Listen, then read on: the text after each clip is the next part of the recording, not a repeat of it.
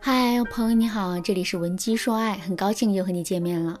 我们常说，沟通是通往心灵的桥梁，如果失去了这个桥梁，我们的感情肯定会出现各种各样的问题。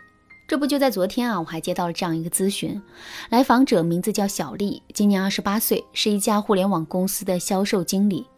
小丽之所以会来找我做咨询，是因为她发现自己跟男朋友越来越没有共同语言了。具体的表现就是两个人在聊天的时候啊，经常会出现鸡同鸭讲的状况。比如说，小丽对男朋友说自己在公司里跟同事吵起来了，现在真的很生气。听到这句话之后，男朋友非但不去安慰她，还会一边打着游戏，一边对她说：“有什么可生气的？来陪我打两局游戏就好了。”再比如，小丽让男朋友去把洗衣机里的衣服晾好。男人就只管把衣服拿出来，然后呢，把它们搭在衣架上，连甩都不甩一下。如果小丽问男朋友为什么不甩一下就把衣服晾上了呢？现在衣服上都是褶皱，你看不到吗？那这个时候，男人就会对她说：“你也没说让我甩一下呀，我完全是按照你的要求做的，这可不能怨我。”听到这句话之后，小丽简直要气死了。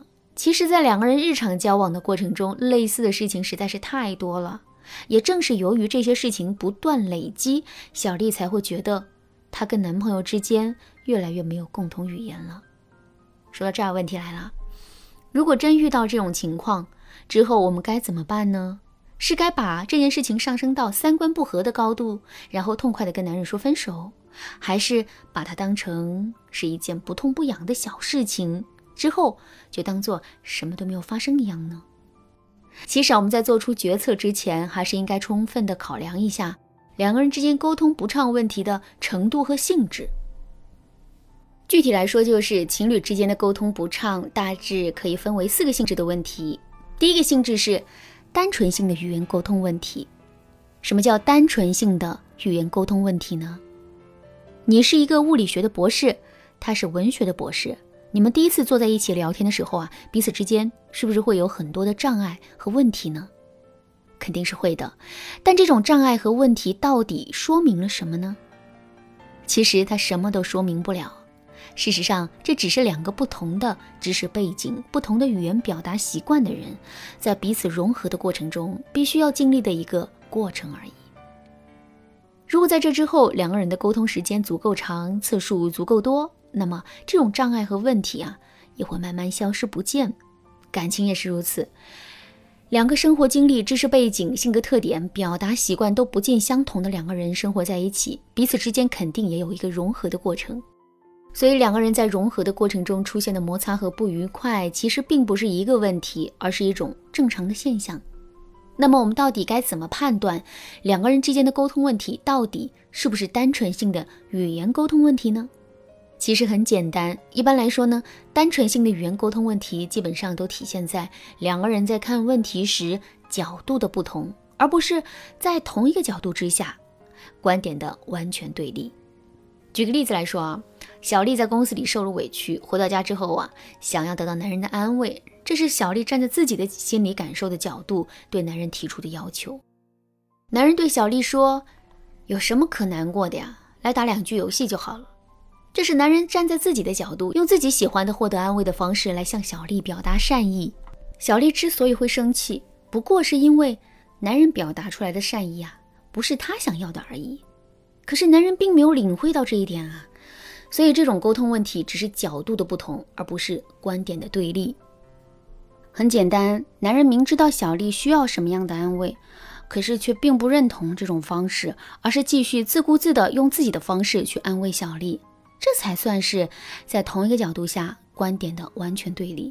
所以从这个角度来说，小丽和男朋友之间的沟通问题，不过就是单纯性的语言沟通问题。之后两个人只需要在一些问题上多沟通、多交流，彼此之间的沟通障碍肯定会一点一点的消失的。如果你想加快这种沟通障碍消失的速度，也可以添加微信文姬零幺幺，文姬的全拼零幺幺，来获取导师的针对性指导。第二个性质的问题是复合型语言沟通问题。什么是复合型语言沟通问题呢？首先啊，复合型语言沟通问题包含单纯性语言沟通问题的特点，也就是说，两个人之间依然存在着很多由于彼此之间看问题的角度不同所引发的一些矛盾和问题。另外，复合型语言沟通问题还包括一部分的内容，这部分的内容是两个人在观点的陈述上具有一定的对抗性。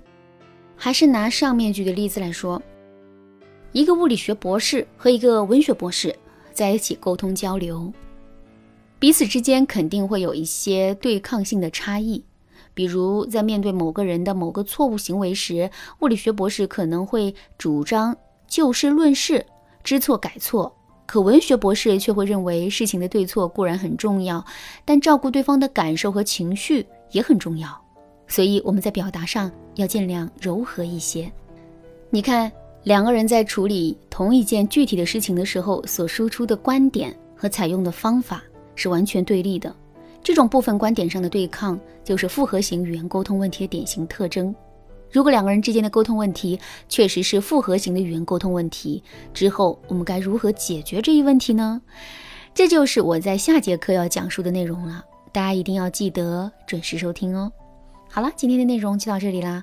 如果你对这节课的内容还有疑问，或者是你本身也遇到类似的问题，不知道该如何解决的话，你都可以添加微信文姬零幺幺，文姬的全拼零幺幺，来获取导师的针对性指导。